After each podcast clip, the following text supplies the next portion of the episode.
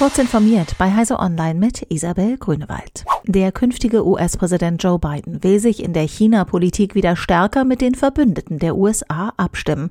Das betonte der designierte Direktor des Nationalen Wirtschaftsrats Brian Dees im Rahmen der digitalen CES. Den Wettbewerb mit der Volksrepublik bezeichnete Dees als eine der Schlüsselherausforderungen des Jahrhunderts.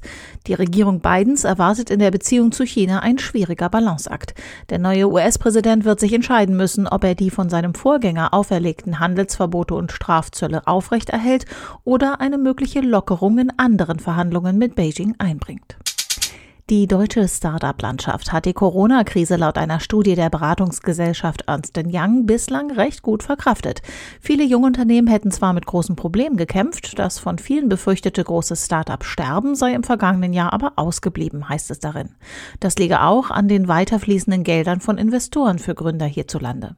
Für eine Entwarnung für Startups sei es aber noch zu früh, meint Ernst Young. Wegen der ausgesetzten Insolvenzanmeldungspflicht sei nicht klar, wie es den vielen kleinen Firmen gehe, die nicht im Investorenfokus stünden und möglicherweise vollständig mit Eigenmitteln finanziert seien. 17 Netzwerke mit zahlreichen Seiten, Gruppen und Konten hat Facebook im Dezember gelöscht, wegen des Versuchs, mittels Kampagnen andere Nutzer zu manipulieren. Das sind mehr als je zuvor in einem Monat. Die meisten Netzwerke hatten Menschen aus dem Land zur Zielgruppe, aus dem heraus sie auch handelten. In fünf Fällen sollten Nutzer anderer Länder angesprochen werden. Zumeist ging es um Wahlen, was laut Facebook das Eingreifen besonders schwer macht, weil die Grenze zwischen einer gesunden öffentlichen Debatte und Manipulation so schwer zu ziehen sei. Der NASA-Rover Curiosity erkundet den Mars jetzt seit genau 3000 Marstagen und ein Ende der erfolgreichen Mission ist nicht in Sicht. Curiosity hat auf seinem Weg inzwischen fast 24 Kilometer zurückgelegt.